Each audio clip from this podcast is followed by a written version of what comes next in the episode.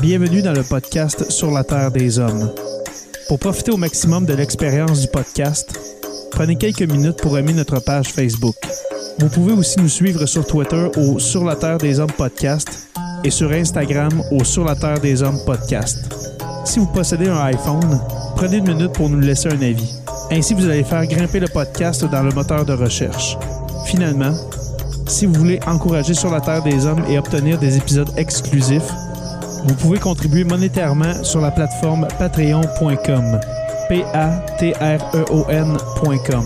Recherchez sur la Terre des Hommes et pour seulement 2 par mois, vous y aurez droit. Le podcast peut désormais débuter. Bienvenue sur la Terre des Hommes.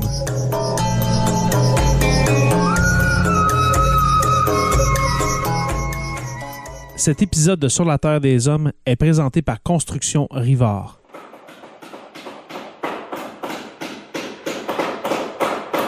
La rénovation et la construction, ça passe par la science du bâtiment et de vraies maisons éco-énergétiques. Un des seuls en Abitibi-Témiscamingue qui construit des maisons Novo Climat et Prénet Zéro. De la fondation à la finition d'escalier, ils font tout. Construction avec un S rivard.com ou contactez-les au 819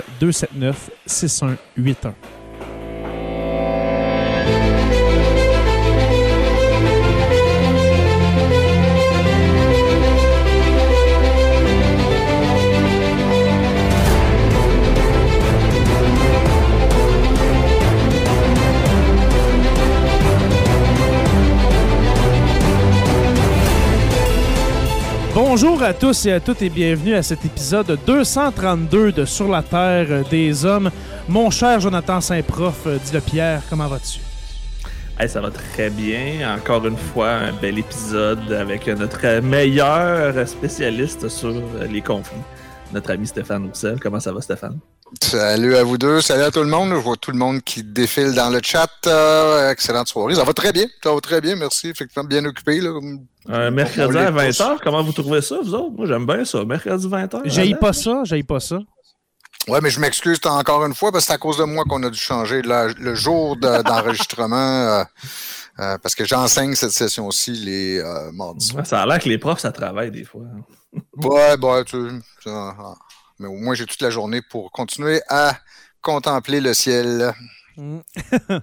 Alors, euh, messieurs, après presque trois mois, nous revenons avec un épisode sur la guerre en Ukraine. Déjà mm-hmm. trois mois, il a fallu que j'aille voir dans, dans, les publications, dans le podcast, où est-ce qu'on en avait parlé, puis c'est en octobre 2022. Alors, ça fait vraiment longtemps. quand même. Ça fait vraiment longtemps. tellement que. Mais ça avait stagné quand même un peu aussi. Ben justement, justement, on va en parler de, de, cet effet de, de, guerre de tranchées. Si je peux dire, on pourrait quasiment mhm. commencer avec ça, les gars. Depuis l'automne, une guerre euh, de tranchées.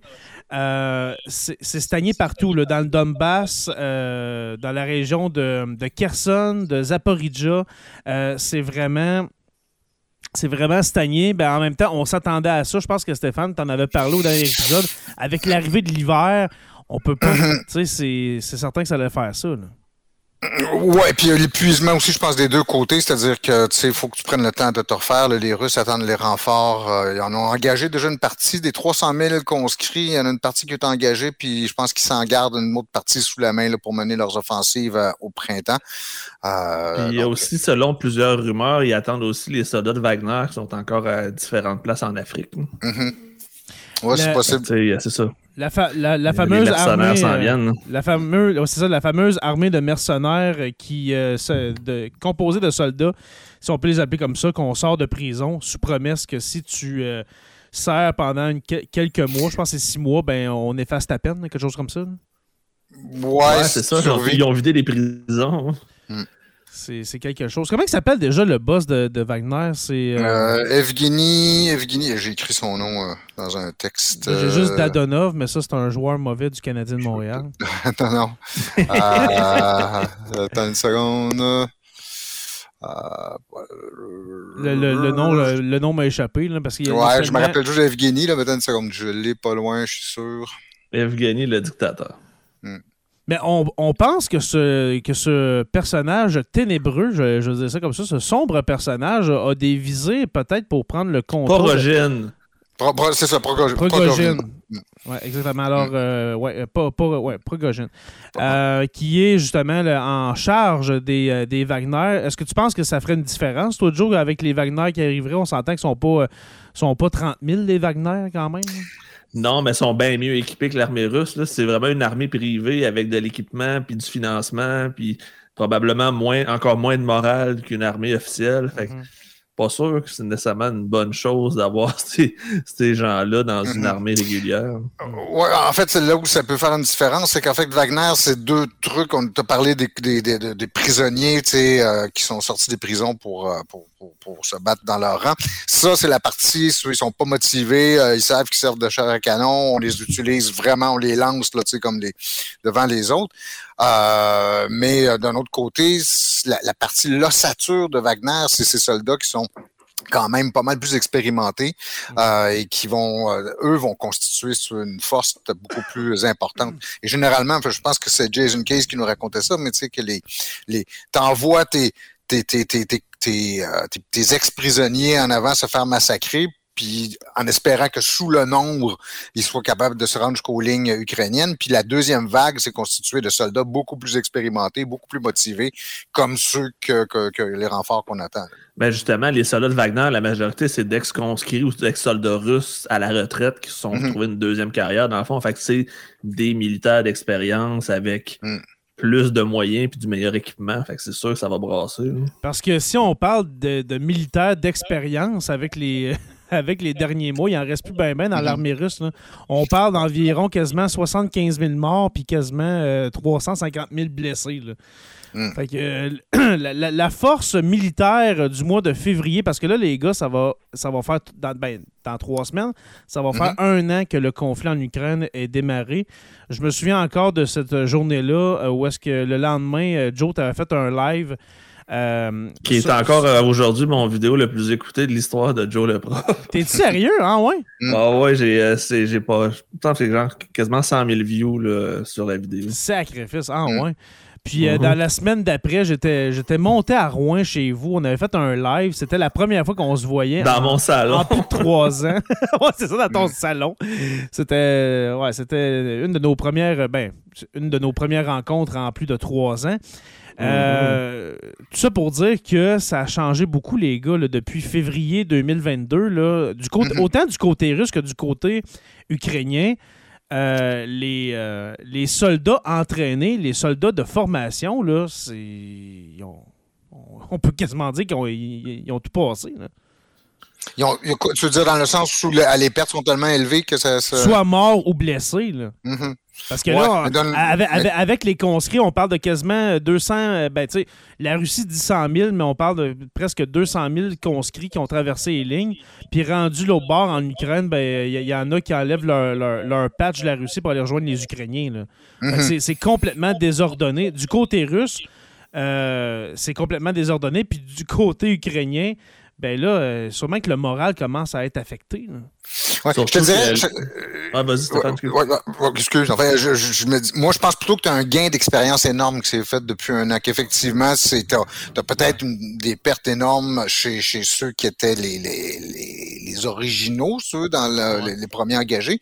Mais depuis ce temps-là, vois-tu, moi, je discutais avec un, un militaire qui a euh, contribué à l'entraînement des, des, des, Ukrainiens euh, récemment, là, quand on envoyait des canons 777. Là. Euh, euh, il dit la, leur expérience de combat leur permet de, de, très rapidement intégrer de nouvelles tactiques ou des nouveaux de, absorber du nouveau matériel aussi. Comme ça va être le cas avec les chars. C'est ça, c'est bien beau envoyer du matériel, mais si t'es pas capable de t'en servir, le pire qui va arriver, c'est que les Russes le ramassent après en passant si jamais il y a des défaites. Mm, exactement, parce que là, on, va en parler tantôt, parce que mm-hmm. l'épisode, le cœur de l'épisode est centré sur l'arrivée prochaine euh, dans les prochaines, prochaines semaines, prochains mois. Ah, je dirais plus prochains mois, prochains mois, un an même. Ça, va prendre du temps. C'est encore, la guerre est, encore là en février 2024, mais l'arrivée euh, prochaine de, de char Léopard 2, mm. que tantôt, moi, j'ai amené mon, mon, bol de chips, mon cher Stéphane. Euh, des, des Miss Vickies originales. Salé, euh, légèrement salé, pour écouter cet exposé, parce que j'ai vraiment hâte. Mais, euh, mis à part les Léopard 2, depuis le début de la guerre, les États-Unis ont envoyé des drones, ont, des espèces de, petits drones que, que tu, peux. Dans le fond, c'est dans un canon, tu tires ça, puis ils se déploient puis c'est comme des espèces de drones suicides, là, si on veut, qui vont sur des objectifs. Euh, à part de ça, les, Français. Des batteries patriotes, euh, t'as beaucoup de matériel qui a été envoyé par les euh, plusieurs pays, dont, on, va, on va le dire, le Canada a quand même envoyé une batterie patriote à plusieurs. Oui. Euh, c'est pas des Patriots. C'est pas des Patriots que le Canada Non, non, non, c'est ce qu'on appelle des NASAM. C'est un système N pour Norvège, là, parce que c'est un système développé par la Norvège et, les États-Unis. Donc, c'est un système anti-aérien. C'est pas des Patriots, c'est des Patriots, c'est anti-missiles. Ouais, c'est ça, c'est comme l'espèce de, de, de de dispositifs antimissile euh, que les Américains ont longtemps hésité à envoyer à l'Ukraine, mais qu'ils euh, ont décidé il y a quelques semaines, mais avec justement le, passage de Zelensky euh, aux États-Unis à la Chambre des représentants, et eh bien, au Congrès, ouais, on a décidé après ça d'envoyer de, à l'Ukraine des, le dispositif Patriot qui, qui sert à à, tirer des missiles en plein vol. Mais qui est le meilleur, euh, le meilleur équipement de défense de l'histoire de l'armée américaine, on s'entend. C'est depuis les années 80, je pense qu'on sert de ça, puis que c'est mhm. encore aussi efficace aujourd'hui. Moi, j'avais surtout découvert durant la guerre du Golfe en 1990. Mhm. Exactement. Et puis les Français avec les canons César, que depuis mhm. quelques mois, on envoie des canons César. Euh, canons qui, euh, pour vous décrire un peu, ben, je vais aller chercher une image, mais le canon César, euh, qui est le joyau de. Un des joyaux de. oui, de l'armée française. Je vais vous sortir une image, ce ne sera pas long. Puis, euh, ben Macron, justement, Macron hésitait aussi à envoyer des, euh, des Césars à l'Ukraine parce que c'est je pense qu'ils en ont euh, même pas de quarantaine là, sur le territoire français. Puis on s'entend que ça doit coûter cher, puis tu veux pas que ça tombe dans les mains de l'armée russe, justement. Ben, c'est toujours ça le risque. Si tu envoies du matériel à l'Ukraine, puis que l'Ukraine n'est pas capable de contrer l'offensive russe, tu le perds, puis ça peut donner même de, de la technologie militaire à ton ennemi. On va croire que les Russes auraient plutôt difficulté à le, copier ou à le limiter. effectivement, ce serait d'ailleurs, c'est peut-être la même raison aussi pourquoi les Russes n'envoient pas certains matériels. Euh, c'est une des raisons pourquoi ils n'envoient pas certains matériels plus sophistiqués. Et puis les canons César, que l'entraînement prend euh, quelques semaines. Euh, mm. seulement. Et puis, euh, on, a modifié même les tableaux de bord pour euh, changer la langue, pour que ce soit en ukrainien ou en, ou en, russe, quelque chose comme ça, je pense en ukrainien justement, pour que ce soit plus facile pour, pour les soldats ukrainiens. Mais c'est c'est une pas pire. pas pire garnotte. Ça envoie des pas pires garnottes, ça. Là. Puis, qu'est-ce qui est fascinant avec le canon César, c'est que ça peut tirer, je crois, de mémoire jusqu'à 60 km. Quelque chose comme 40 ou 60 km. Et puis, tu envoies, l'obus. Et puis après ça, ben, tu déplaces. C'est un camion, là. Fait que vous voyez, tu tires, après ça, tu t'en vas. Fait que euh, l'armée russe a beau euh, essayer de répliquer à ça. Ben regarde, il est déjà parti le César, puis il s'en va tirer ailleurs. Là. Fait que c'est quand même un, un joli bijou. Là. Mhm, et puis il y a une précision euh, extraordinaire pour un canon qui tire à cette, euh, cette, portée-là. Mm, absolument. Euh, ensuite, dans l'actualité des derniers mois, eh bien, l'Ukraine, on parlait justement d'une guerre de tranchées. malgré tout, l'Ukraine, ça, reste dans le Donbass, hein, dans, dans, les régions de euh, ben, c'est, en, c'est au sud du Dnip, Dnip le fleuve, j'oublie toujours le nom. Oui, ben, ben, dans, le sud. Ouais, j'ai Dnipro en tête. le Dniepr, dans le fond, dans le sud, la, la, région de Zaporizhia et de Kherson, puis dans, dans l'est de, euh, de, de, l'Ukraine, ben, tu as les, les, deux autres régions là, qui sont. Euh... j'ai un blanc aujourd'hui les deux autres régions qui, euh, qui, dans le fond, que ça a commencé, où est-ce que la guerre en Ukraine. Ouais, euh, au Donbass et au Luhansk. Euh, ouais, Luhansk et puis. Hey, aussi, je cherchais Luhansk. Donetsk et Luhansk, voilà. Mm. Donetsk, ouais. Ouais, voilà. Alors, c'est ça, c'est concentré dans le Donbass. oui. Je pense pas que ça va aller plus loin. Il y a des gens qui disent qu'il y a une contre-attaque sur Kiev qui s'en vient, puis quand tu On parle du printemps, là. Ouais, mais quand tu maîtrises pas déjà les régions, tu vas-tu vraiment te réétendre encore plus pour retourner au même résultat que mm-hmm. tu avais. J'ai des gros gros doutes. Moi, je pense, que c'est de la pression pour faire peur à l'Occident, justement, les menaces sur Kiev, parce que je vois pas comment une deuxième vague pourrait avoir un résultat différent que la première. Mm. Puis tu sais, faut pas faut, pas oublier que les, régions de Donetsk et Luhansk, le Donbass, là, c'est des pas des régions très, euh, très urbaines, c'est des, villages. Puis ça fait mhm. un an que l'armée russe est embourbée dans cette région-là. On peut parler, oui, de, la région de Kherson et de Zaporizhia, mais la région de Zaporizhia a quasiment été reprise. Puis Donetsk, c'est l'hiver qui, a, tout arrêté parce que ça, ça allait pas bien pour les Russes. Là. Mhm. On, a vu, on a vu des images excusez, des, images, des vidéos où est-ce que les Russes, euh, ils, se tiraient dessus, puis ils, ne faisaient pas exprès, bien sûr, mais ils étaient sur le Dniepr, justement, euh, pour quitter Kherson, pour aller vers, euh, vers la Crimée. Puis ils n'étaient même pas capables de se reconnaître, ils se tiraient dessus, puis là, ils disaient non, non, on est avec vous autres. C'est complètement, mm. complètement désordonné les friendly fires, c'est pas, pas, pas, exceptionnel. ah oui, c'est sûr que ça arrive souvent. Ça arrive souvent. C'est juste qu'aujourd'hui, avec la guerre moderne, ben, c'est filmé. Fait que... Mm. Un autre point des derniers mois, eh bien, Poutine, on dit, euh, selon, euh, selon les, renseignements américains, qui serait euh, paranoïaque et très mal conseillé, ce qui fait en sorte que la guerre continue. Parce qu'on prétend que si Vladimir Poutine était vraiment au courant que ça allait aussi mal, eh bien, peut-être qu'il y aurait vraiment euh, euh, des, gros changements qui, qui s'opéreraient, mais on dit qu'on ne veut pas choquer Poutine pour ne pas disparaître comme plusieurs euh, oligarques, etc. Est-ce que vous croyez à ça? C'est rendu quasiment un running gag. Il y en a quasiment un par semaine qui meurt de, de tomber d'un subtil. tomber d'un bateau, tomber d'un escalier, oui, exactement. Je pense qu'il y en a quelques-uns qui sont morts en Asie du Sud-Est dernièrement, des gros oligarques aussi. J'ai oublié les noms, mais justement euh, des, des, gros chefs d'entreprise qui avaient par un serpent. Euh, sans nécessairement être contre la guerre ou contre Poutine, mais qui l'ont juste pas appuyé publiquement. C'est même plus assez. Il faut vraiment que tu sois 100% euh, derrière Poutine derrière si tu veux t'assurer de survivre une année de plus. Toi, Stéphane, est-ce que tu crois à ça qui est mal conseillé, Poutine, en ce moment, qu'on ne dit pas toute la vérité? Euh, possible, en fait. je pense qu'on va l'étudier pendant très longtemps, savoir c'est quoi les processus cognitifs de, Poutine et de son entourage, c'est-à-dire comment il reçoit l'information. Parce que, tu sais, des, des, situations d'aveuglement involontaire ou volontaire, là, ce sera un cas involontaire, c'est-à-dire comme Poutine, il y a une espèce de, coquille qui a été formée autour de lui pour pas lui transmettre les informations. Mais combien de fois on a vu ça des dirigeants politiques euh, s'obstiner dans des mauvaises décisions, même si la pression est assez forte. L'exemple qui, me vient à l'esprit, c'est la guerre, euh, la guerre du Vietnam les, le président américain et son entourage, les présidents américains se sont obstinés à vouloir poursuivre cette, euh, cette guerre-là. Euh, on pourrait dire la même chose des Russes euh, au moment de l'invasion de, de l'Afghanistan en 1979, mm-hmm. puis la propre guerre occidentale aussi en, en, Afghanistan avait plus de sens à un moment donné. Le problème, en fait, qu'il y a, je pense que c'est un, un, autre problème classique, c'est celui des buts de guerre.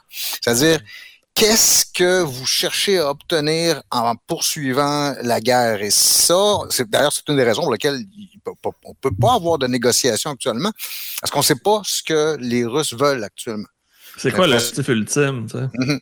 Ben, c'est ça. Ils l'ont dit au début de la guerre, l'objectif ultime, c'est de dénazifier l'Ukraine puis de, de changer par mais un gouvernement fantoche. On s'entend, Jay, c'est ce qu'on dit, mais c'est sûr qu'il y a des objectifs autres. C'est quoi si on veut faire plier l'OTAN? Ben, c'est de faire, une deuxième Biélorussie. C'est tout simple que ça, comme avant 2014, euh, avant 2013, avant le, avant le, les, euh, la révolution, euh, la révolution orange. Mais en fait, mm.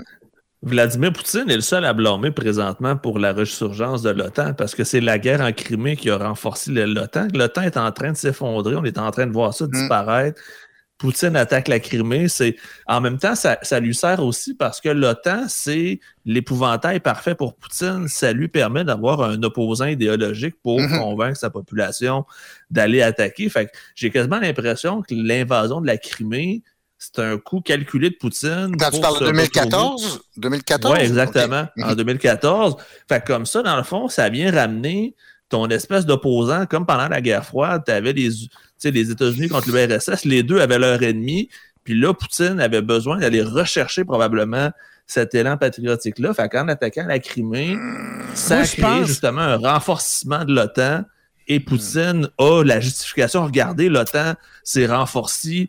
Euh, j'ai bien fait de faire ça. Il faut qu'on fasse attention. Ils s'en viennent pour ramasser euh, notre territoire. Donc, j'ai l'impression, sans dire que c'est calculé, il ne doit pas être déçu, justement. Moi, je pense au contraire, de cette Joe. idéologie-là qui est revenue. Moi, je pense au contraire, Joe, que ce que tu parles, là, c'est vrai, mais c'est une réaction, moi, je pense, de Poutine à comment ça se passe en Ukraine. Parce que je pense que le but, au début de la guerre en Ukraine, c'était pas de, de- de faire renaître ce- ce- ce- cette guerre idéologique-là Mhm. entre l'Occident et la Russie. Moi, je pense que justement, on a, on a vu avec la guerre de Crimée, on a vu en 2014, l'Occident a rien fait pour la Crimée. Là.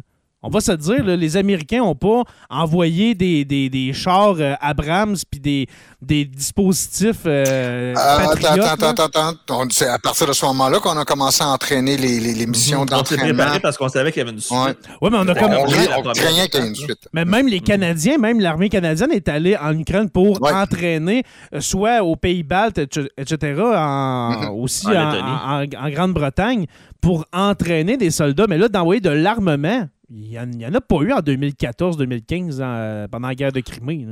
Hum, Je suis pas sûr, je, je- je suis pas sûr, mais en tout cas, là, ça vient, c'est sûr que ça vient de prendre des proportions maintenant, tu sais, euh, sans parce commune qu'on- mesure on- que ce qu'on avait avant. Oui, parce qu'on va en parler, parce que là, on va parler de tantôt de chars d'assaut, OK, des chars lourds, là.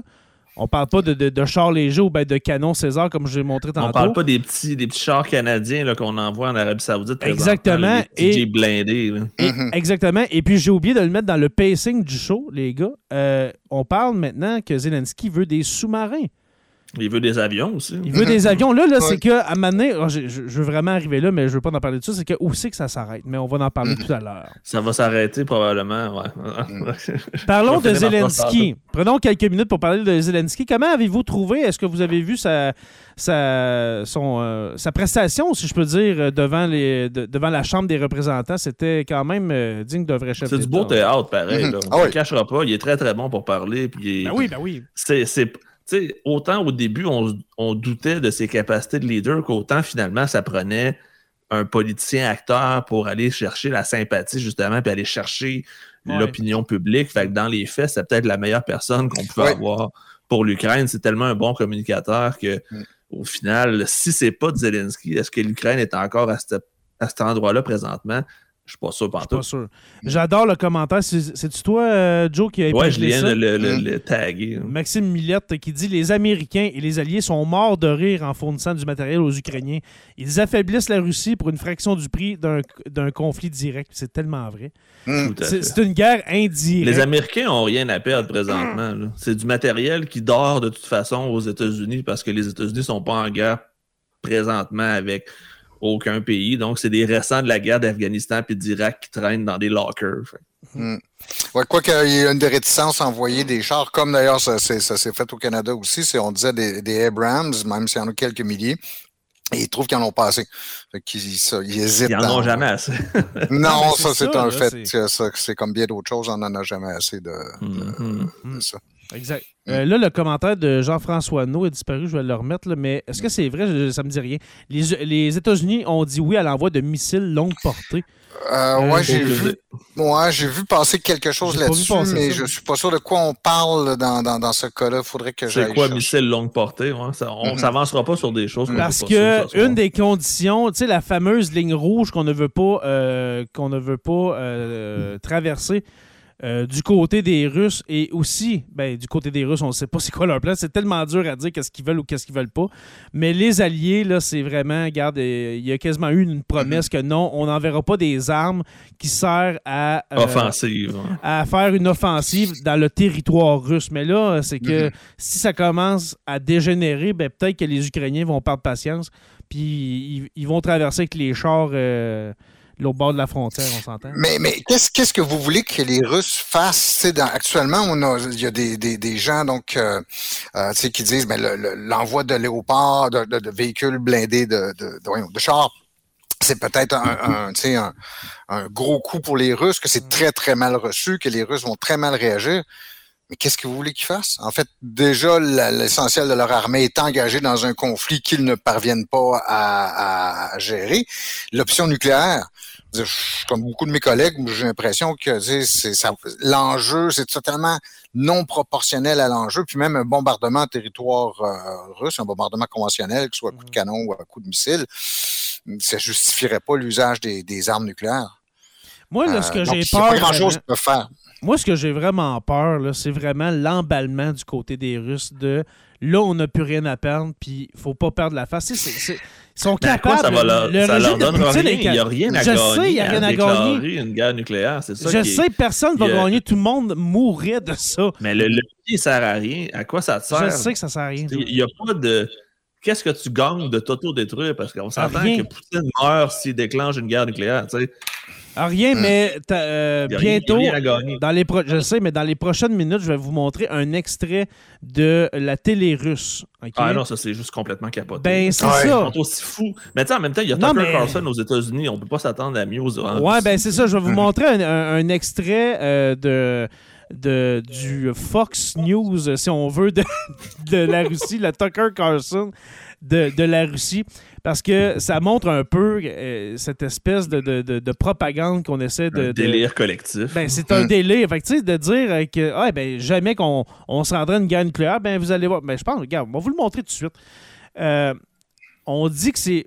aucun Voyons. contact avec le On dit que c'est fou de penser ça, mais quand tu entends ça à la télé russe, là, ben moi, je trouve que c'est pas Et- ça. et- mais ce n'est pas nouveau. Hein. Il y a quelques mois, ils s'en prenaient, par exemple, là, ils s'en prennent à l'Allemagne actuellement, là, si je ne me trompe Mhm. pas. Je ne sais pas ce que Ouais, tu cause montrer. des mais- fameux tanks Léopard. là. Mhm. Ouais, mais avant, c'était aux Britanniques qui c'est- ils parlaient ouvertement de, de, de- De d'annihiler bombarder Londres. Londres, Mhm. avec des armes nucléaires, là, tu sais. euh.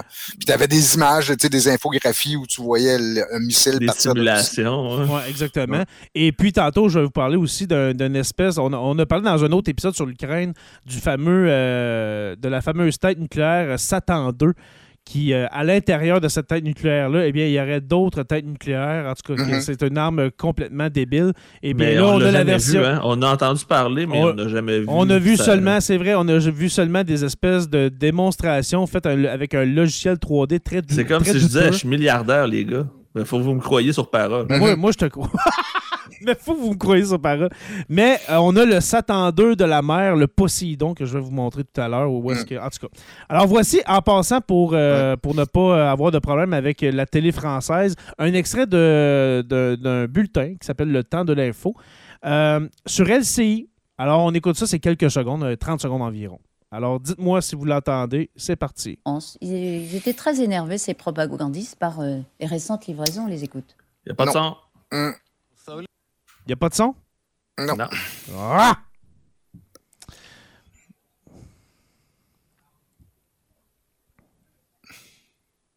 Jay, t'as pas testé tes affaires.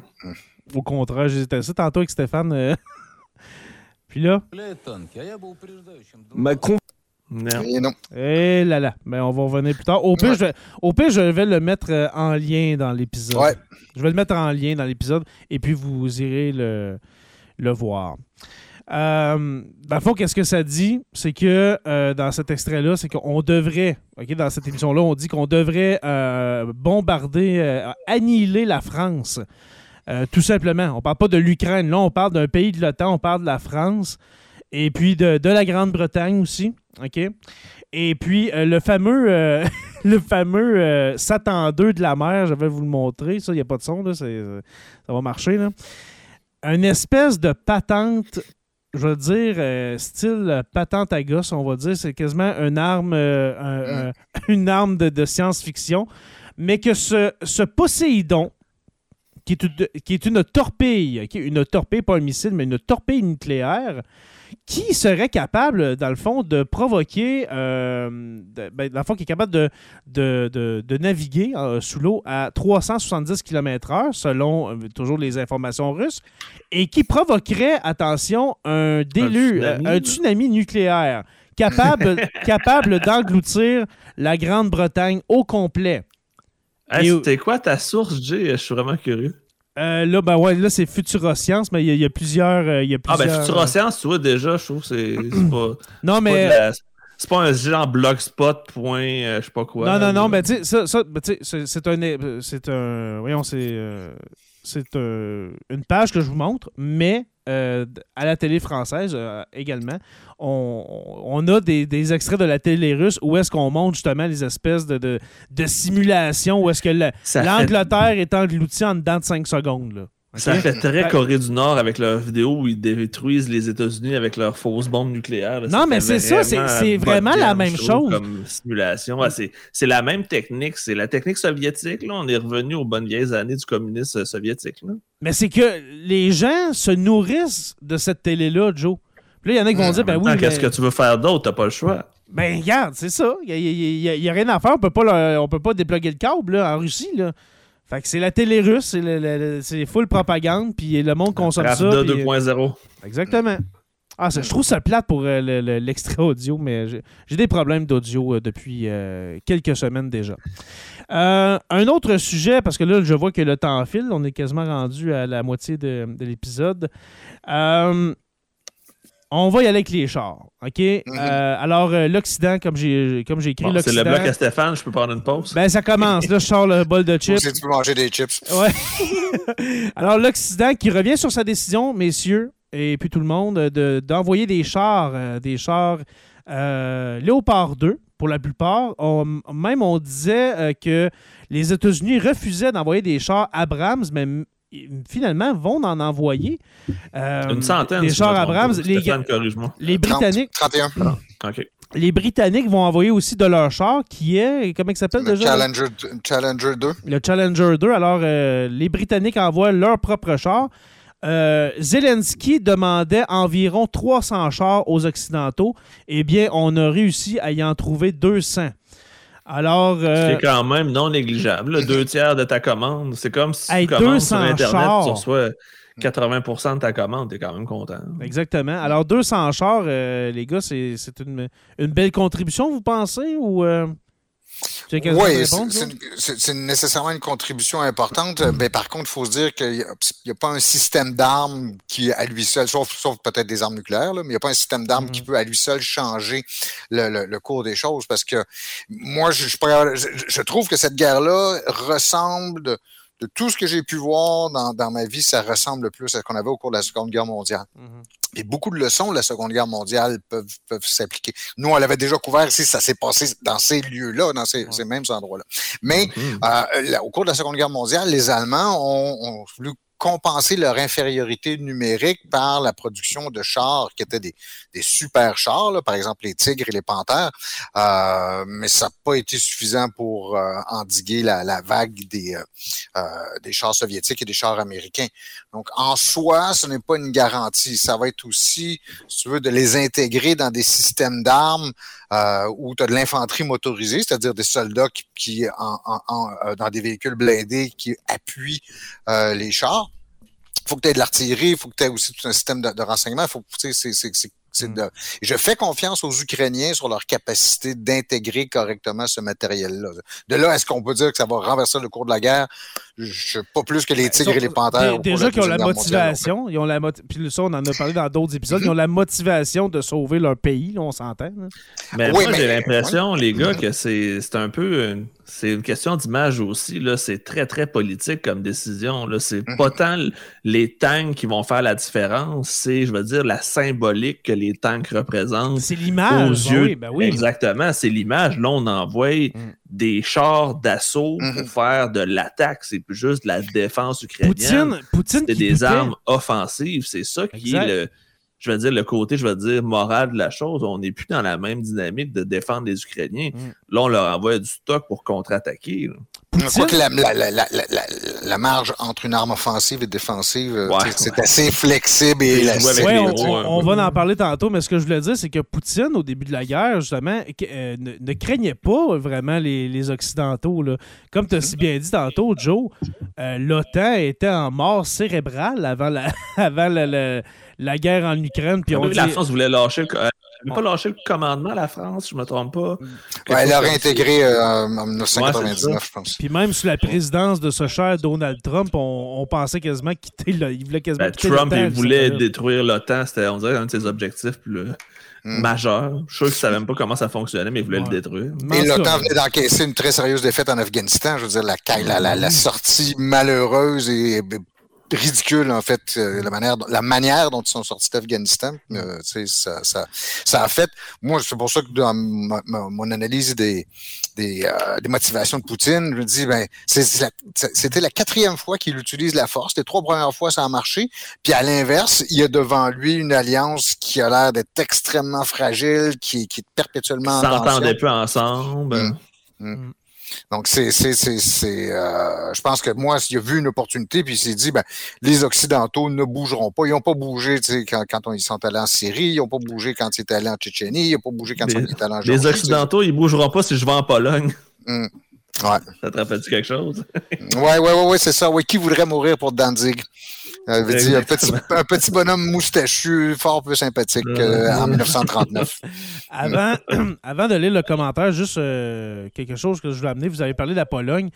On peut dire que c'est la Pologne qui a parti le bal des chars d'assaut. Parce que la Pologne voulait vraiment envoyer ses mhm. Léopards 2, mais c'est que la Pologne ne peut pas envoyer ses Léopards comme elle le veut.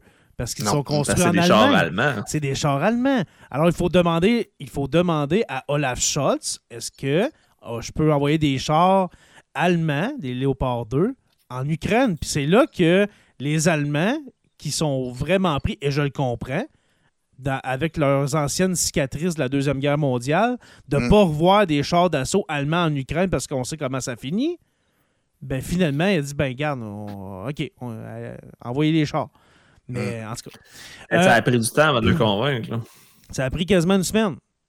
Ah non, ça fait des, des, des, des, semaines, parce que nous, on a vu la, partie, le sommet de Rammstein, la, dernière, la toute dernière partie, mais ça faisait un petit bout de temps que c'était dans l'air. On en parlait, on en parlait justement au Parlement allemand, est-ce que, là, parce que là, les, les, les Polonais voulaient vraiment les envoyer très bientôt. Ça a été la semaine passée, ça a été décidé. Euh, commentaire de Jean-François No qui dit J'ai un collègue de travail qui vient de la France qui a 57 ans.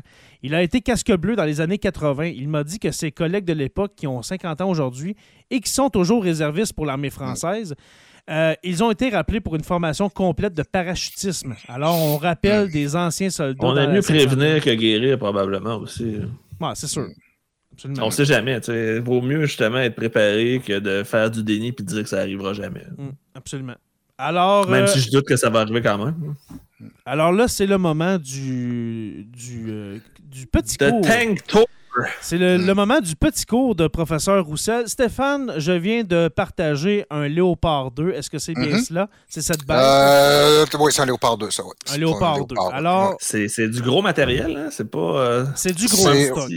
Oui, si on parle d'un truc de 60 tonnes, de 60, 66 tonnes, je pense. Parce qu'en fait, le Léopard 2 a été, il, date de la fin des années 70. En fait, en 79, je pense qu'il est rentré en service le, premier.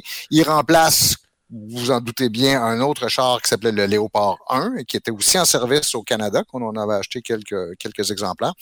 Ah, Mais il rentre dans la catégorie, on va dire, euh, il n'existe pas de nomenclature officielle des générations de chars, comme on pourrait dire des générations d'avions, euh, mais généralement on le place dans, dans, dans la troisième de trois générations ou dans la quatrième de quatre générations, selon la manière dont on les compte, parce qu'il y a toutes les caractéristiques d'un char très moderne. Mhm. Puis même s'il sort au même moment, par exemple, que le T-72, euh, T-72, je pense, rentre en service en 1978, son, son équivalent russe, euh, il demeure euh, supérieur sur tous les points. C'est-à-dire comme euh, c'est un char donc qui est capable de combattre dans un environnement qui a été contaminé par un, euh, du nucléaire, du bactériologique ou du ah, chimique. il est capable, il y a une stabilité, c'est-à-dire le canon est capable de suivre sa cible même quand il est en mouvement, ce qui est relativement c'est un, quelque chose donc qui a été développé donc au, cours des, des, 30 dernières années. Mais lui, il est particulièrement redoutable pour ça, d'être capable de garder, même si c'est en tout terrain, qui était brassé de tous les côtés, il va, le canon va demeurer toujours fixé sur sa cible. Il est très sensible pour ça. Euh, ça coûte un tank comme ça, Stéphane? Euh, je te dirais en dollars canadiens, 15 millions de dollars. Quand même. Non, non, c'est pas, pas donné ces machins-là. Et mm. puis, c'est surtout pour ces raisons-là, Stéphane, que les, les, Ukrainiens demandent des Léopards 2. Euh, facile à manier, facile à, à, s'en servir, le Léopard? C'est surtout que géographiquement parlant, ils sont plus proches, ils sont en Pologne, tu sais. Ouais, non, mais aussi, il y, a plusieurs choses. C'est-à-dire que ça, c'est le char le plus exporté euh, par les Occidentaux. Ni le Leclerc, ni le français, ni le Challenger, euh, Challenger britannique, ni le, Abrams américain ont eu le succès du, Léopard. Donc, vous avez mm. les, plusieurs les fournisseurs euh, possibles. Et aussi, c'est plus facile pour les pièces de rechange puis les, les trucs comme ça. De là, savoir si les plus simples que les autres, ça, j'en suis pas sûr, parce que c'est quand même de la mécanique extrêmement complexe. la mécanique allemande. c'est beaucoup aussi, c'est son électronique, euh, comme, comme les, trois autres chars euh, occidentaux que je viens de mentionner. Bon, il y a une électronique extrêmement poussée, beaucoup plus que ce qu'on peut retrouver chez les, chars russes. Euh, il est le blindage aussi, c'est un blindage composite, donc un char de troisième génération a, ces nouveaux blindages-là. Donc, oui, sur papier en tout cas. On, croit qu'il est nettement supérieur à tout ce que les euh, Russes ont entre les mains, mais sur papier, parce qu'il n'y a jamais eu d'occasion où un Léopard 2 a rencontré un char de fabrication russe. Au cours de la guerre du Golfe puis la guerre euh, en Irak, les, Abrams ont détruit beaucoup de matériel d'origine soviétique. Mm-hmm. Euh, les Challengers aussi ont été, Challengers 2 ont été engagés aussi en Irak en 2003. Donc, on a pu les tester. Dans le cas du Léopard 2, on est, on, on, on, le sait pas. Ceci étant dit. Ça a déjà été utilisé en bataille, Stéphane, les Léopard 2? Déjà très, très, très peu. Très peu. Euh, en Afghanistan. Même c'est le plus exporté, c'est le plus vendu, mais on s'en est pas sérieux. En fait, le Canada est en, en, train de perdre complètement tout son savoir-faire en matière de blindés parce que quand on s'est débarrassé des Léopards 1 euh, puis euh, en 2, à partir de 2007, il y avait presque plus d'intérêt pour les, chars au Canada, jusqu'à ce qu'on se rende compte que ça serait fichement utile en, Afghanistan. Mm-hmm. Et on, c'est à ce moment-là que le Canada a racheté au début 20 chars de néerlandais, je pense, qui ont mis à leur main, qui ont canadianisé si vous voulez, puis mhm. qu'il euh, a servi donc dans la guerre en Afghanistan. Euh, les Turcs se sont servis des leurs en Syrie ou contre les Kurdes, je pense, mais somme mhm, toute, mhm. comparé aux autres engins, il a été moins testé au combat que. il n'y a pas eu d'équivalent en face de lui, mettons. Non, mais j'ai confiance que, ça va, qu'il va bien s'en tirer. Euh. Non, non, c'est pas ce que je veux dire, mais c'est dans le sens qu'il n'a jamais été utilisé comme en face à face comme par exemple, avec un, tank de son, calibre, on va un dire. T-72, un T-80 ou un T-90, là, non pas à ma mm-hmm. connaissance, il n'y a jamais eu de combat char contre char. Euh, c'est ce qu'on va effectivement voir. Mais il faut dire que le Léopard 2, on est rendu, je pense, à la septième version. Au Canada, nous, on a des, des A4, euh, des Léopard 2 A4 puis des Léopard 2 A6. Il y a la version A7 aussi qui existe. Ce qui va être livré à l'Ukraine, c'est la version A4. Qui est peut-être inférieur, en fait. Je pense que le canon est plus court euh, sur le A4 que sur le, A6. Il y a donc une portée moins grande, puis une force de frappe un peu moins, moins grande. Là, mais... Ça me fait penser à des téléphones cellulaires. ouais. y a-tu le nouveau iOS là-dessus, Stéphane? C'est ça qu'on veut. Un Galaxy A4 et un Galaxy A6. Y a-tu le, nouveau iOS... y a-tu le nouveau iOS 16.3 là-dessus?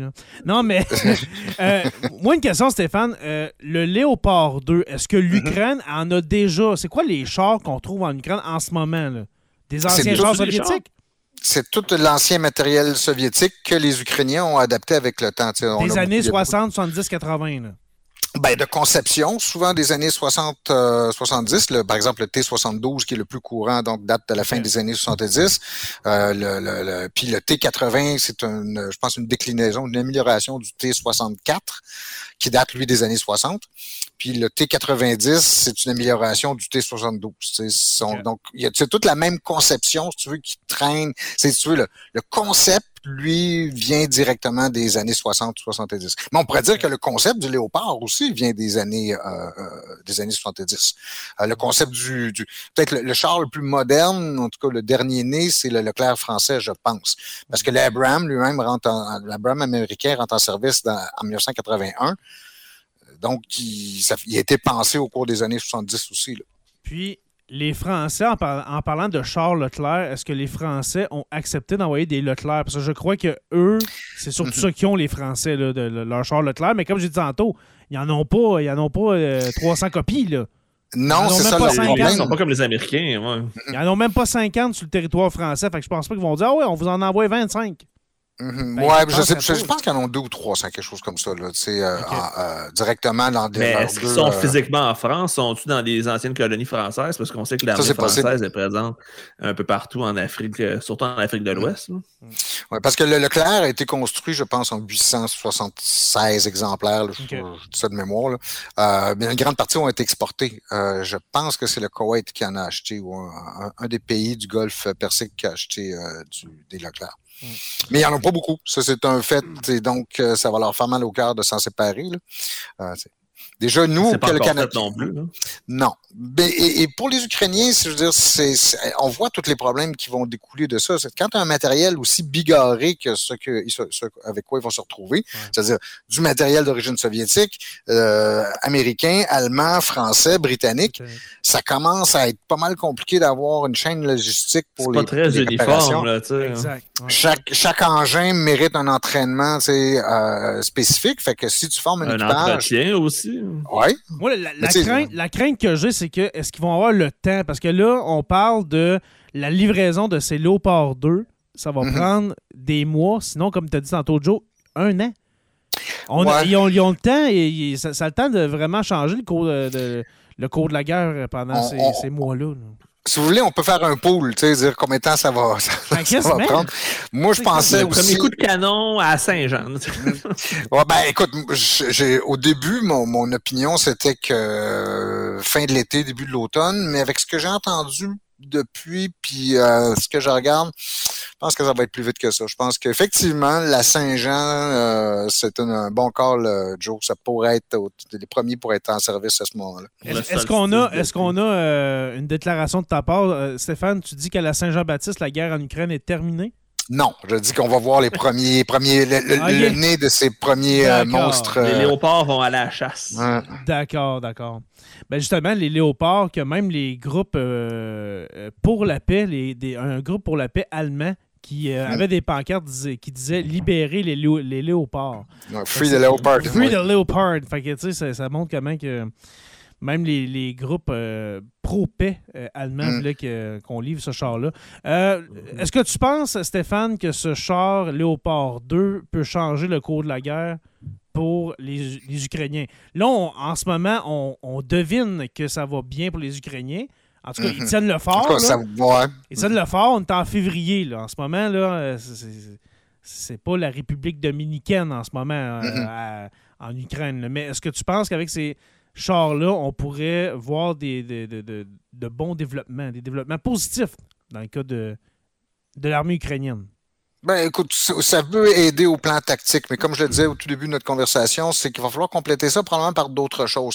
Je m'attends, en fait, c'est possible, ça se discute aussi, par exemple, que les Américains livrent des, ce qu'on appelle des, des, euh, euh, des véhicules transporteurs d'infanterie, des mhm. véhicules blindés, entre autres, notamment des Bradleys, euh, qui sont des véhicules pour transporter les soldats et accompagner les chars. Ça permet, si tu veux, aux chars de, de, progresser beaucoup plus vite parce que tu n'as pas des soldats à pied qui courent derrière. Là, tu sais. comme les autobus de, de soldats.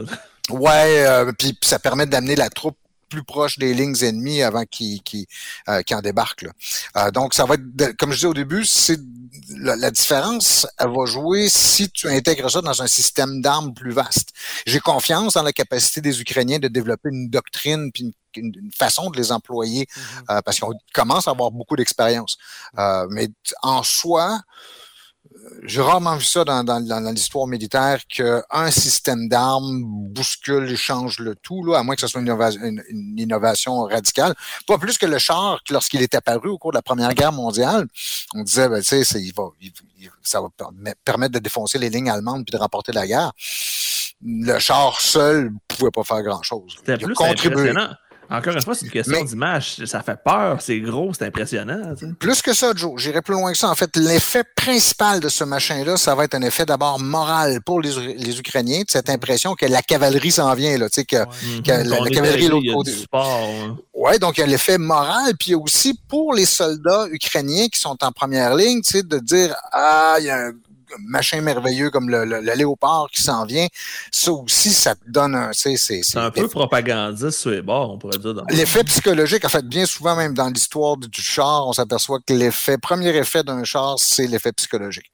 C'est mmh. que, que les, ce qu'on appelle le, Panzerschreck ou la, la, la, la, terreur des chars, euh, c'est dès la Première Guerre mondiale, les, soldats allemands qui ont vu les premiers chars arriver, se sont enfuis.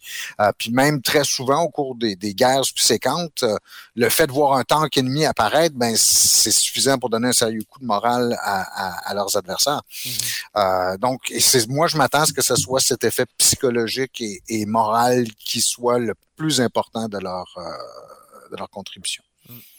Tantôt, Stéphane, excusez. Euh, j'ai des problèmes de voix depuis euh, maintenant. T'as une chips, as une chips qui, qui, qui, qui, est passée de travers? j'ai même pas sorti mon bol de chips pendant ton exposé. C'était trop fascinant, fait que tu t'es même pas rendu compte que tu mangeais pas de chips. Tantôt, tantôt, on parlait d'armes défensives et d'armes offensives. Et pourquoi mm-hmm. Ça, c'est avant que Joe t'arrive dans, dans, dans le live, avant qu'on commence l'épisode. Puis je te demandais, Stéphane, c'est quoi la vraie différence? Parce que moi, quand je vois euh, une arme, c'est offensif. C'est pas. Euh, c'est quoi la différence entre une arme offensive et défensive? Mettons le, le Léopard 2, là, avec euh, la botte qu'il y a, là, on s'entend qu'il a de l'air très offensif. Là.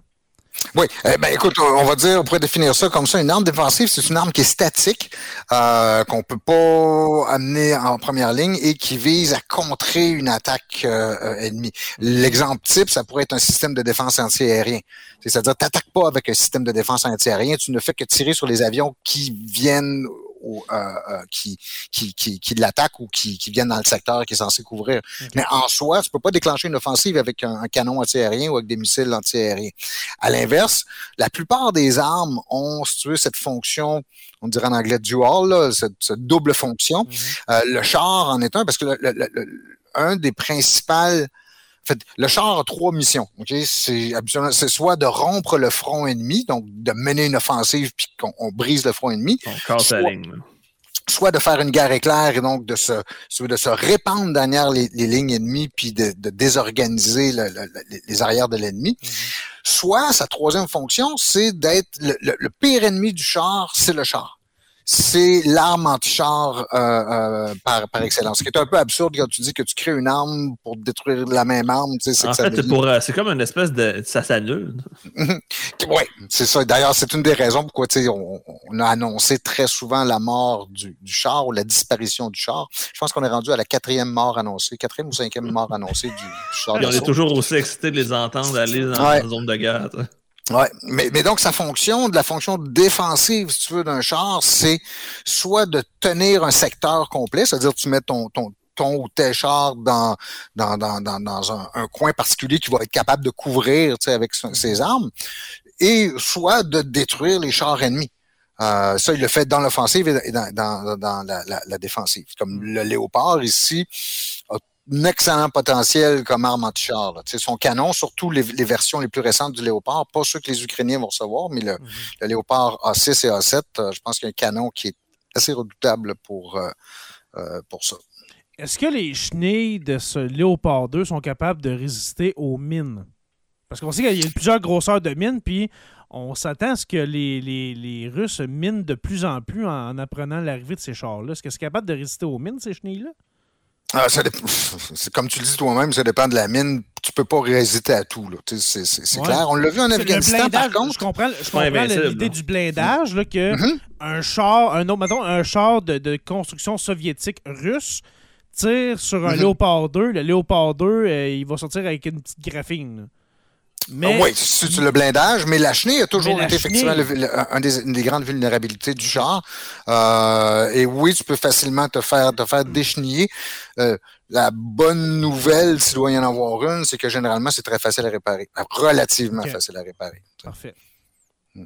Et tu as des engins aussi, parce que vois-tu, comme au Canada, nous, on a 82, je pense, euh, Léopard 2, mais on a aussi 30 quelques, on a 80 Léopard 2, puis on a 32 véhicules soit de, dépannage, parce que mhm. tu fais suivre faire des espèces de, de chars towing, si tu veux, qui vont, vont éventuellement pouvoir sortir euh, ton véhicule s'il est endommagé ou, tu sais, euh, euh, soit des véhicules du génie aussi, c'est-à-dire qui vont pouvoir, qui ont, qui ont, une lame de bulldozer en avant puis qui sont capables, ils ont des grues pour soulever du, du matériel, le tout avec le même blindage que ça, donc pouvoir faire ça sous le feu de l'ennemi.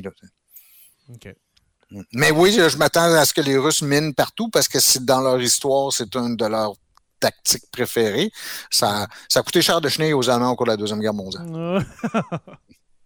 Avec l'envoi, parce que là, on parle que le Canada en, en, enverrait quatre à, l'Ukraine, mm-hmm. si je ne me trompe pas, quatre euh, Léopard 2. Avec ça, là, là, on a parlé des Léopard 2. On parle des, on a parlé des canons César des Français. Mm-hmm. On parle du, système de défense patriote des Américains, des chars mm-hmm. Abrams aussi. J'ai pas montré d'image, mais les chars Abrams. Est-ce que là, c'est vraiment, on peut dire, l'Occident est engagé dans cette guerre-là, par procuration peut-être, en, fournissant du matériel militaire, mais là, est-ce qu'on peut vraiment dire euh, que l'escalade est enclenchée, une vraie escalade avec l'Occident? Qu'il n'y a plus de retour en arrière, dans le fond. Oui, parce que là, ça, moi, je trouve, là, ça commence à faire lourd. Sans faire de, jeu de mots avec les, mm-hmm. chars. Mais je sais pas, je n'aime pas ça. Euh, que là, ça soit rendu les chars puis tout ça. Mais t'aimes pas ça parce que t'es pas d'accord ou t'aimes pas ça parce que ça montre que c'est. C'est pas que je suis pas d'accord parce que, Joe, si, si on n'envoie pas ça, c'est que l'Ukraine, à un moment donné, ils vont, ils vont passer au travers, les Russes. Exactement. il, faut, il faut les aider, OK? Mais on dirait que là, on a mis un doigt dans l'engrenage, là, puis là, la main est en train de suivre. Là. Euh, c'est le, moindre mal, dans le fond. Encore une fois. C'est toujours le moindre mal. À quand, là, je me demande, à quand, là on, parle des chars. Zelensky, la semaine dernière, a demandé des sous-marins. Là, ça va mm. être les avions. Ça va être. À, mm. à quand que Zelensky va demander, là, j'ai besoin d'hommes, j'ai besoin de soldats. Et Parce que ça, hein. ça, risque d'arriver rendu là. là. Il faut, ça va arriver probablement si un autre pays s'en mêle directement. Parce qu'il faut y penser. Des soldats chinois, coréens ou euh, peut-être même biélorusse à la limite. Ben, c'est là qu'on rentre dans un conflit qui est étendu, pas juste européen, mais que là, ça commence à. Je veux, un peu mondial. Le, mot, le mot tabou mondial. Mm-hmm. Que le monde ne euh, veut pas entendre, mais mondial. Euh, moi, généralement, ce genre de quand on me pose une question comme ça sur qu'est-ce qui peut arriver, c'est quoi les scénarios qui peuvent arriver. Non, mais avec, recours... ce qu'on voit en ce moment, là. la méthode d'analyse que j'utilise habituellement, c'est de trouver un précédent historique. Qu'est-ce qui s'est passé dans une situation semblable dans le passé et trouver des situations où une des superpuissances est pris dans, engluée dans une guerre locale alors que l'autre superpuissance fait leur ennemi en, par en arrière. Vous en avez des tonnes. Les Russes, le Vietnam, c'est un excellent exemple où il était soutenu par, euh, par les, Russes. Ben, les Chinois aussi. Hein. Oui, guerre de Corée aussi, les Russes fournissaient du matériel. C'est les Chinois. Les Chinois ont intervenu en, Corée, mais. En soldats. Euh, les, soldats chinois, l'armée, mm-hmm. les armes russes, dans le fond. Oui, c'est ça. Puis les avions qui étaient là, c'était des, des, avions euh, russes. Et à chaque fois, justement, on a eu le type de réaction qu'on a en ce moment ici. C'est-à-dire, est-ce qu'il y a un risque de, de, de d'escalade? Est-ce que ça peut entraîner une nouvelle guerre? pendant la guerre de Corée, on se disait, on gardait surtout un œil sur l'Europe parce qu'on disait si la guerre s'étend, ben, ça va d'abord s'étendre en Europe. Donc, euh, en fait. Qui était le cœur de l'univers encore. Euh, ouais, mais on savait que c'est là que on se disait les choses vont probablement se passer là aussi. Euh, au cours, du, cours de la guerre du Vietnam aussi. Ça, à chaque fois, ce genre d'épisode-là fait des crises des crises diplomatiques, des crises militaires, mais vous avez vu, ça n'a jamais, tu sais, je veux dire, pas parce que c'est jamais arrivé que ça arrivera pas. C'est pas ça que je veux dire, mais disons que historiquement, c'est pas ce qu'on a pu voir, tu sais, que le fait, c'est même, tu sais, dans la plupart des conflits comme ça, qui, qui, où il y a une superpuissance qui est, une superpuissance qui est, qui est impliquée, ben, vous avez quelqu'un en arrière qui s'amuse à, à, mettre un petit peu d'huile sur le feu. La, différence, je trouve, là, la différence, c'est que là, il y a vraiment, il y a des menaces d'attaque nucléaire depuis des mois, là. Non, mais la Corée du Nord, le mois d'avril. Non, mais c'est la Corée. Non, mais la Corée du Nord. Il y a une différence entre la Corée du Nord et la Russie. Ben, en fait, la Corée du Nord a, 25% de son PIB dans son armée. C'est la quatrième mm-hmm. plus grosse armée du monde. Puis ils ont des armes nucléaires. Je vois pas pourquoi on devrait plus avoir peur de Poutine que de la Corée du Nord. Il y a bien un pays instable. C'est peut-être psychologique d'avoir peur des Russes aussi. Et les, Russes aussi, quelque part, ça va-tu dans la, ce que j'appelle la culture stratégique russe, tu as quand même le souvenir de la dévastation de la guerre. Je veux dire, la Deuxième Guerre mondiale leur a, coûté euh, près de 20 millions de, de, vies. le pays a été Mais on dirait que la vie humaine, brûlé, détruit. Euh. Mais on dirait que la vie humaine, là, ça compte pas, on dit. C'est une statistique. Vraiment, là. on envoyait, on, l'a dit dans les derniers épisodes, justement, on parlait de, du front de l'Est, tout ça. On envoyait euh, quasiment trois gars avec un gun.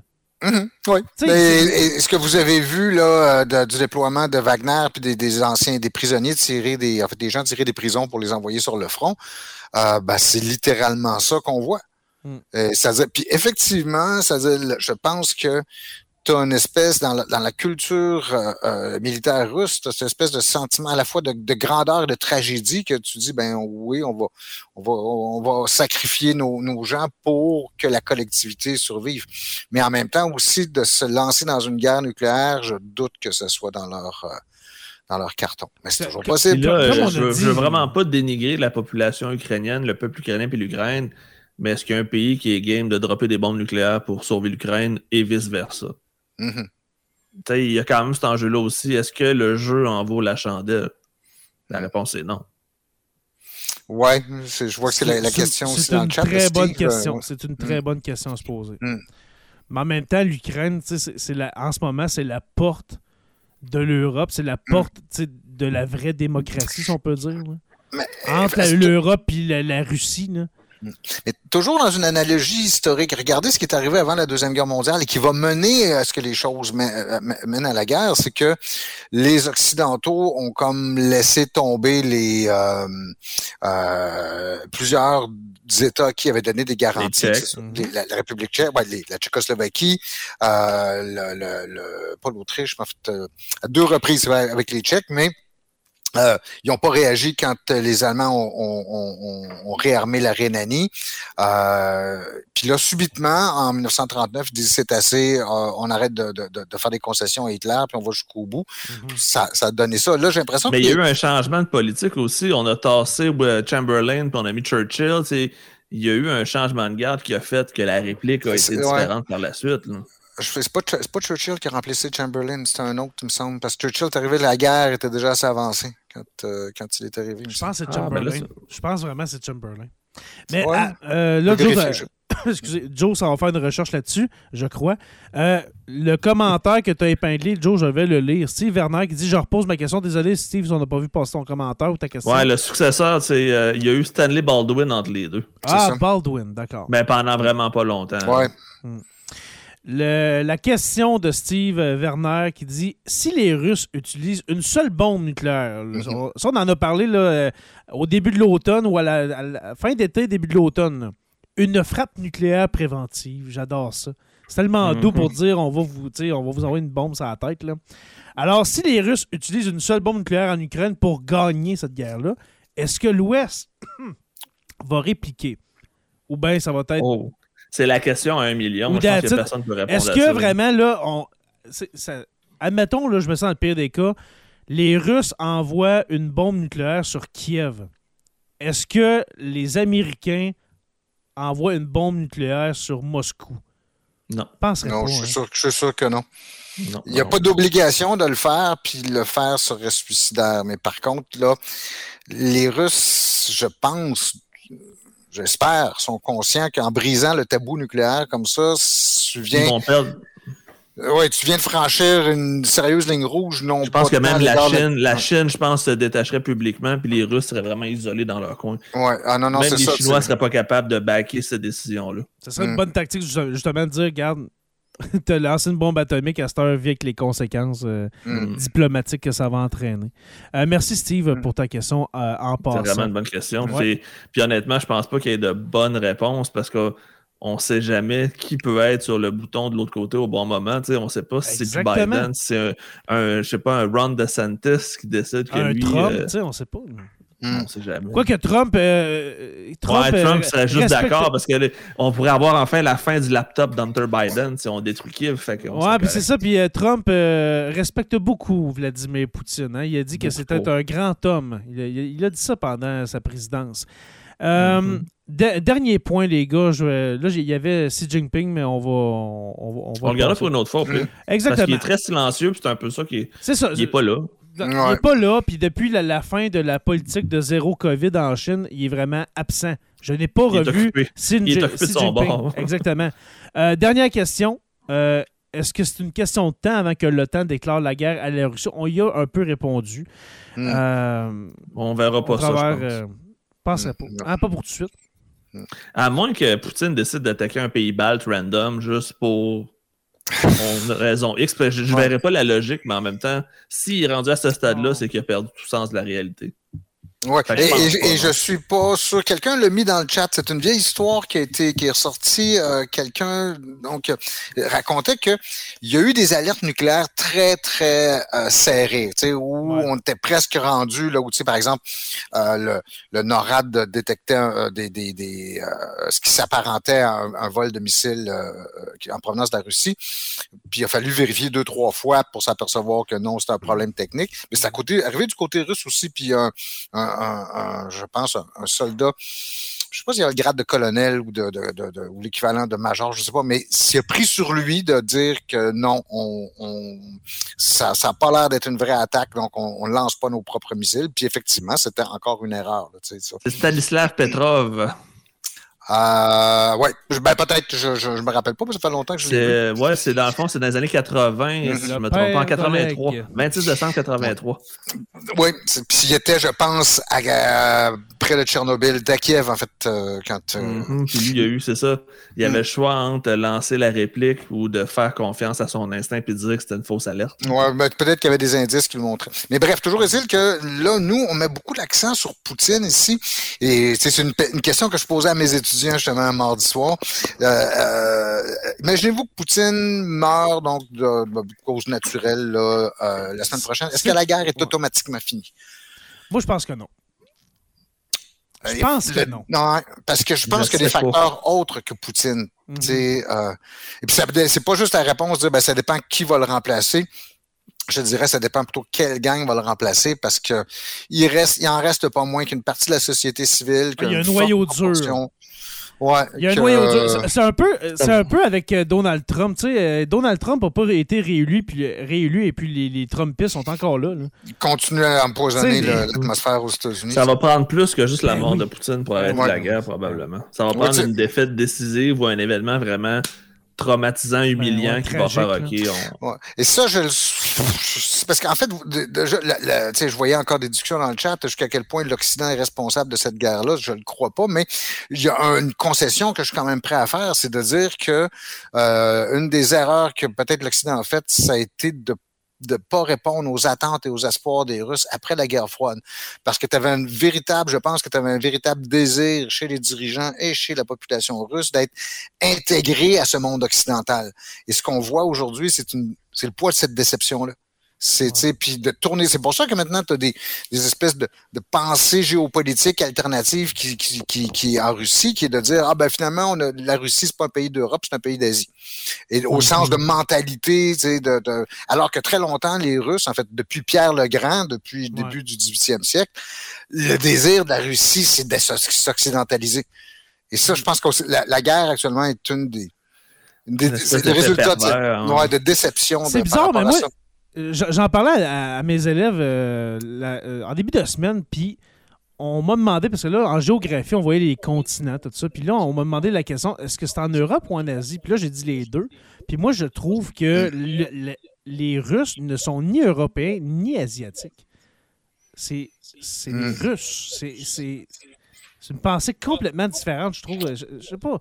Je sais pas Mais entendons-nous, entendons-nous de qui tu parles, parce qu'en fait, des Russes, on parle Les pas de Russes, c'est ouais, très large. Ouais, c'est ouais, mais c'est ça, parce que c'est un pays multiethnique aussi. tu Ouais, c'est c'est- c'est-. Le Daghestan au sud qui est musulman, Hum. t'as- t'as t'as plein d'affaires, t'as- c'est une, une mosaïque interculturelle.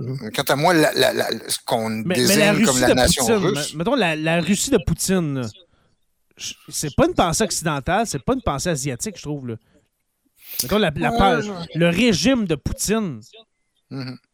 Trouvez-moi un autre. tu sais, c'est- c'est- c'est- comme tu as dit, Joe, le- celui que je trouve qui se rapproche le plus, c'est euh, Ki- Kim Jong-un en Corée du Nord. comme style de, dirigeant, là, on dirait que, je sais pas.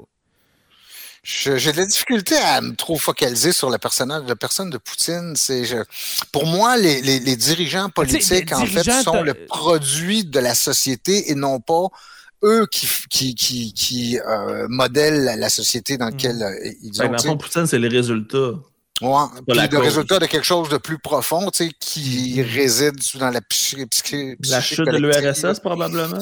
Ouais. Ça, et ça aussi, comment ça a pu marquer euh, les Russes. Mais c'est pas si l'Union soviétique euh, avait effectivement, euh, c'était effectivement désagrégé comme c'est là, mais qu'elle avait été, la Russie avait été mieux accueillie par les Occidentaux, on n'en serait pas là aujourd'hui, je pense. Mm-hmm. Mais bon, ben, tu sais, je veux dire, quelque part aussi, il n'y a absolument rien là-dedans qui justifie une agression comme celle auquel. Non, c'est ça. moi, comme dirigeant, comme dirigeant autoritaire, je vois juste, euh, je vois juste Kim Jong-un, c'est bizarre, mais mm-hmm. je vois ben, personne d'autre qui se rapproche. Euh, en Chine, mm. c'est ça, c'est. Ouais, ben, tu sais, écoute, euh, euh, des, des, quasi, euh, quasi non démocratiques en Hongrie. Euh, Victor Orban. au Brésil, on est surpris que, que finalement, ça, ça a pas plus mal tourné. Là. Mm-hmm. Ah, peut-être ouais, Victor Orban, euh, ça, ça, pourrait se rapprocher. Ben, en Serbie aussi, je me rappelle plus c'est qui, ouais, Erdogan. Mais Erdogan, c'est un, un, fin négociateur. Ça, c'est un personnage qu'on pourrait prendre pour un épisode complet. Le gars qui joue dans les deux équipes en même temps, puis qui fait juste attendre de voir, comme un mercenaire, qui va m'offrir le plus pour que je change de mon allégeance. Mm. Ça en est tout un, ça aussi, euh, M. Mm. Erdogan comme commentaire de fin d'épisode, Christelle Rocard qui dit Ils sont aigris de ne pas manger de blanquette de veau. Et puis ça termine très bien cet épisode-là, ah, C'est référent français en même temps. Mm, ouais. merci beaucoup. Blanquette de veau à l'ancienne. À l'ancienne. Premièrement, merci à tous ceux et celles qui se sont présentés ce soir pour cet épisode. Après trois mois qu'on n'avait pas fait d'épisode sur la guerre en Ukraine, euh, j'essaie de suivre ça le plus possible. Il y a tellement de stock. C'est bizarre que dans les médias québécois, on n'en parle pas plus que ça. Euh, ben, c'est que la nouvelle a passé de mode, il y a des choses plus importantes. on ouais, mais sur d'autres sujets. En même temps, c'est pas sur ben, euh, la, crise des profs, comme, euh, comme Joe l'a couverte dans un autre balado qui s'appelle Le Crachoir, ça, c'est un truc important. Allez écouter, oui, allez écouter le, Crachoir. Je me souviens plus du numéro d'épisode, mais. le, plus récent. Le, plus récent. Donc, alors, celui de la, dernier, le dernier de janvier 2023, si vous écoutez cet épisode. C'est une ombre au tableau.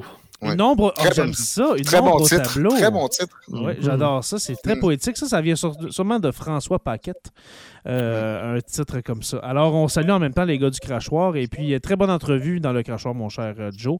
Mm. Alors, ben, euh, allez écouter ça, tout le monde. Et puis, abonnez-vous au crachoir. Et puis, j'espère que quand les gars du crachoir vont entendre ça, ils vont dire la même chose.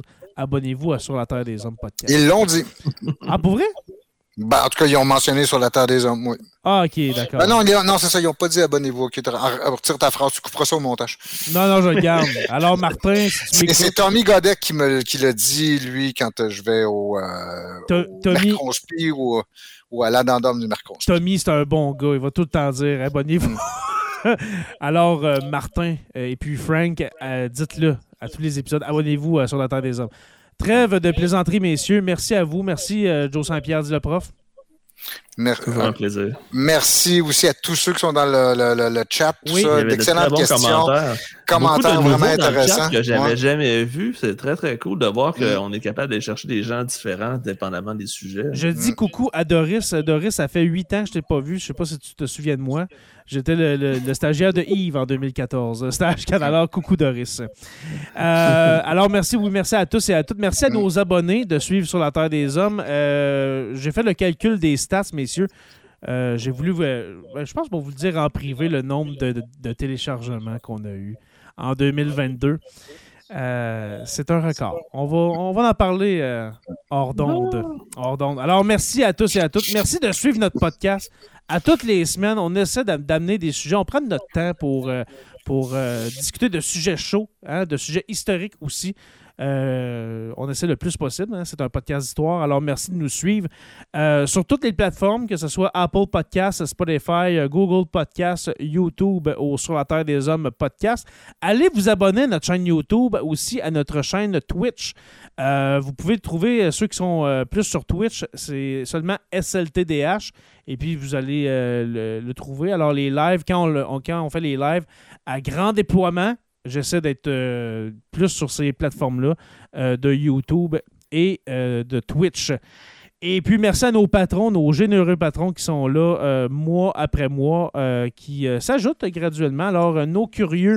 En passant, pour ceux qui ne savent pas c'est quoi Patreon, pour, dans, le fond, pour seulement 2 par mois, qui est de, j'aime ça dire ça, qui est le, qui est le prix d'une Coffee Crips au dépanneur, 2 dollars par mois et puis vous avez droit à des euh, chroniques que je fais à la radio euh, euh, dans mon coin. Les épisodes, quand on, quand on fait les épisodes seulement devant les patrons, vous l'avez 24 à 48 heures avant tout le monde. Alors, il y a différents avantages comme ça.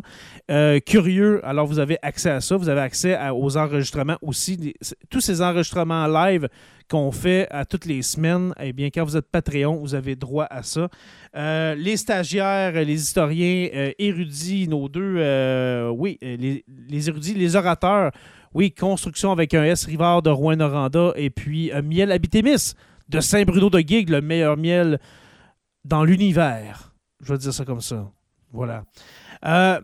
pour rejoindre notre Patreon, patreon.com barre oblique SLTDH, euh, allez, allez visiter, oui, notre site sur la terre des hommes podcast.ca où est-ce qu'il y a tous les épisodes euh, depuis les tout débuts, depuis 2018, des articles de blog, etc. Euh, après ça, oui, alors sur la terre des hommes est une présentation des éditions Dernier Mot. N'oubliez pas qu'à tous les jours, nous écrivons l'histoire et on se revoit la semaine prochaine pour une autre page d'histoire qu'on va faire euh, réciter par chat GPT. À la semaine prochaine. Littéralement. Littéralement. à la semaine prochaine, tout le monde. Salut tout le monde.